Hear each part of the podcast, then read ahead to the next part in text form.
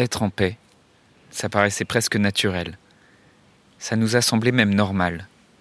C'est tout juste si on s'en plaignait pas. Pourtant, la paix n'est pas dû. C'est un combat de chaque jour. Celui de l'échange plutôt que la violence. Celui de la négociation plutôt que la force. Celui de l'écoute plutôt que le jugement. Dans un monde où la question de la mort est souvent taboue, où vivre un deuil signifie encore être jugé, provoquer de la gêne, de l'incompréhension, quand ce n'est pas de la pitié. La grande question est celle-ci. Comment des orphelins comme nous, qui avons vécu très tôt la mort d'un parent, qui ne voulons pas porter ce poids sur nos épaules toute notre vie, ni qu'il impacte nos relations actuelles, comment nous pouvons y donner un sens nouveau, construire des relations plus profondes, et surtout, comment nous reprenons le pouvoir sur nos vies? Mon nom est Johan, et bienvenue chez les orphelins résilients. Si je te parle aujourd'hui de, paix et de guerre dans le podcast des orphelins résilients, c'est que il y a beaucoup d'orphelins avec qui j'ai échangé, euh, que ce soit au téléphone ou par message, ou des orphelins que j'accompagne, euh, qui ont souvent des souffrances dans leur deuil et que ces souffrances sont liées à des conflits qui euh, n'ont pas été résolus avec leurs parents décédés ou des conflits internes qu'ils ont. Ils ont du mal à faire la paix, ils ont du mal à faire la paix en eux-mêmes et avec le parent qui est décédé. Et si je te parle de paix aujourd'hui aussi, c'est parce que tu le sais, depuis plusieurs semaines maintenant, c'est vraiment un sujet qui est, bah, qui est revenu sur le devant de l'actualité. Euh, et pour te poser cette question aussi, comment vouloir la paix au niveau international sans chercher la paix à l'intérieur de toi? Euh, Évidemment, c'est aussi euh, reprendre conscience de l'importance de la paix avec ce qui se passe aujourd'hui en Ukraine. J'ai eu, en fait, j'ai un appartement que je loue sur, euh, sur Airbnb et j'ai euh, une cliente ukrainienne qui avait réservé euh, pour venir passer quelques jours avec sa famille. Ça m'a vraiment touché le jour où elle m'a envoyé un message en me disant Je souhaiterais annuler, je pourrais pas venir à Paris pour visiter Paris parce que mon pays a été attaqué par la Russie. Quand elle m'a dit ça, ça a pris forcément une dimension tout autre que celle que tu peux voir dans, dans les actualités, dans les informations, parce que quand c'est une personne réelle qui est en train de te parler, qui est en train de te raconter les difficultés qu'elle traverse, euh, ça prend une toute autre dimension et euh, immédiatement je me suis demandé comment je pouvais l'aider, comment je pouvais lui apporter du soutien. Ce que j'ai décidé de faire avec elle, c'est de simplement être là, simplement, même par quelques messages, euh, chercher à la soutenir, chercher à lui dire que bah, juste que, que j'étais là et que j'entendais aussi sa souffrance. Et euh, ensuite, avec ma copine, on a aussi été donné euh, des biens de, de, la, nourriture, des biens de première nécessité aussi, pour aider. Euh, mais ce dont je veux te parler aussi, c'est vraiment aujourd'hui, c'est sur, sur cette question de la paix et le fait que la paix, c'est, c'est pas un dû. Il y a aussi un autre euh, un documentaire qui est sur Netflix actuellement euh, qui euh, raconte l'histoire de ce qui s'est passé à Paris en 2015 pendant les pendant les, attentats du Bataclan. Je te conseille pas nécessairement d'aller regarder ce documentaire si t'es pas dans un état émotionnel solide et confiant parce que c'est un documentaire qui est assez difficile à voir, qui est des témoignages qui sont très difficiles à entendre aussi. Et donc, euh, si tu te sens pas la force euh, émotionnelle, si toi déjà tu as du mal à être confiant en toi, je te déconseillerais d'aller voir ce documentaire parce que c'est des témoignages qui sont très durs à entendre malgré tout, j'ai tenu à regarder ce documentaire et j'ai regardé les histoires et les témoignages qui étaient racontés jusqu'au bout. Après avoir vu ce documentaire, j'ai vraiment ressenti aussi cette même, ce même constat que la paix, en fait, n'est pas un dû.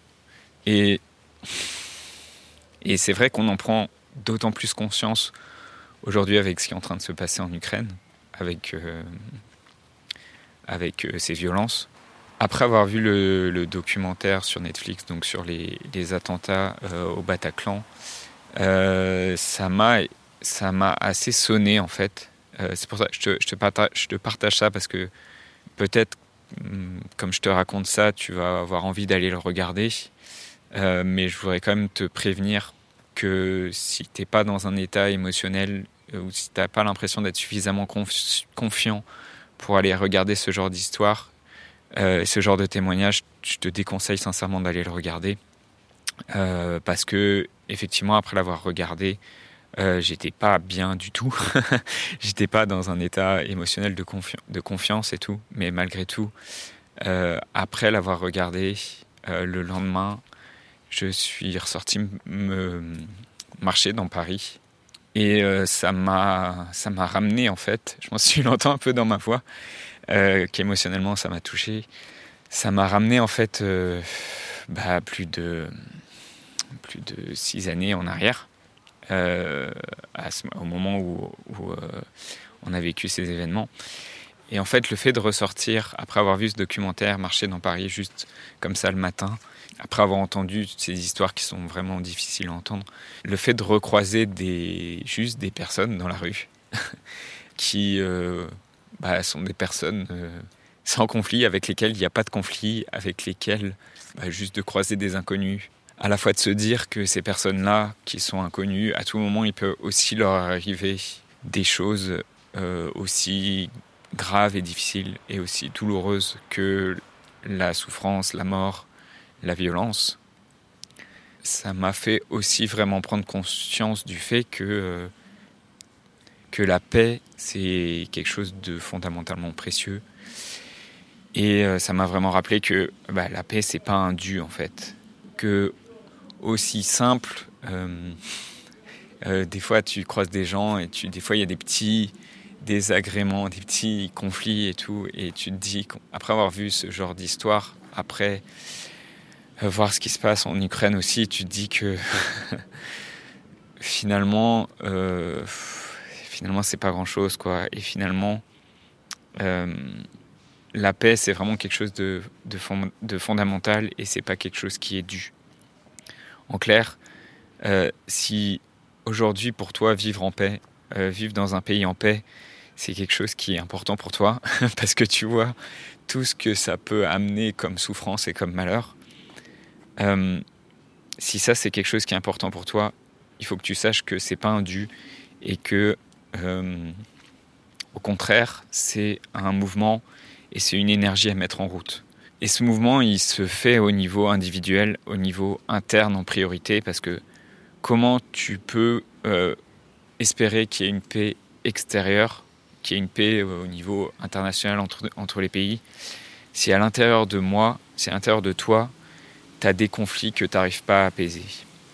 Comment tu veux qu'il y ait une paix dans un pays ou dans le monde si dans ton couple, dans ta famille, au travail, tu nourris des conflits, tu n'apprends pas à gérer ces conflits, tu n'apprends pas à gérer le désaccord.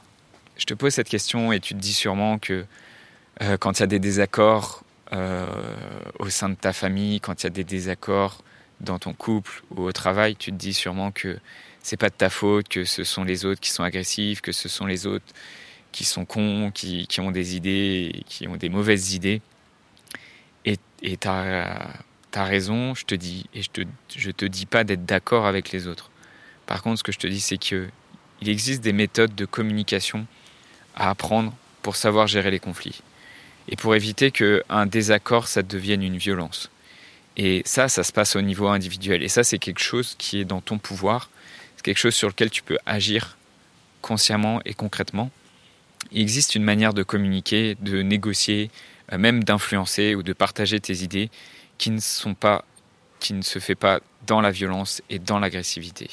Si ça, t'intéresse de découvrir comment on peut apprendre à gérer ces conflits internes et ces conflits relationnels, eh ben, je t'invite euh, simplement à venir m'écrire un petit message euh, en messagerie sur Instagram ou sur Messenger, sur Facebook. J'en profite pour te dire aussi que, et si ça te parle aussi, le fait que bah, peut-être si tu souffres aujourd'hui, c'est parce que tu as un conflit interne euh, dans ton deuil, tu as un conflit avec, avec toi-même, peut-être avec, avec différentes parties de toi-même que tu aimerais réussir à réconcilier, ou euh, un conflit entre toi et ton parent qui est décédé, que tu n'as pas résolu, que pas réussi à résoudre. Et ben, je t'invite vraiment à, à venir en parler avec moi par messagerie sur euh, Facebook ou sur Instagram. J'en profite pour te dire qu'à partir de la semaine prochaine, euh, je vais passer à un nouveau rythme euh, pour le podcast, un rythme de deux épisodes par semaine, donc le lundi et le vendredi. ça, c'est pour pouvoir te préparer des épisodes en live sur Facebook et sur Instagram à partir du mois de mai. Je voudrais te remercier d'avoir écouté cet épisode et j'espère sincèrement que ce que j'ai partagé aujourd'hui t'a aidé. Si ça t'a aidé, alors assure-toi de le partager avec un autre orphelin qui en a besoin. J'ai mis récemment en ligne la masterclass Construire un couple épanoui malgré le deuil d'un parent. Cette masterclass est spécialement réservée pour les orphelins et l'inscription est gratuite. Tu peux retrouver tous les détails pour t'inscrire dans la description du podcast. Dans cette masterclass exclusive, je te livre mes prises de conscience en tant qu'orphelin qui m'ont demandé des dizaines d'années, ce qui m'a permis de me relever et de reconstruire un couple qui m'épanouit en quelques mois, et surtout les trois blocages qui sont la cause du statu quo pour de nombreux orphelins, et le secret qui explique pourquoi certains orphelins restent bloqués dans leurs difficultés quand d'autres deviennent rapidement résilients. Donc je t'invite à t'inscrire à la masterclass dès maintenant. Rendez-vous sur masterclass.orphelinpluriel.fr et dans la description du podcast. Le podcast Orphelin Résilient, c'est trois épisodes par semaine le lundi, mercredi et vendredi à 8h. Merci encore pour ton écoute. Je te laisse découvrir le sujet du prochain épisode. À très vite. Dans le prochain épisode, on va parler du temps et je vais t'expliquer pourquoi le temps n'existe pas.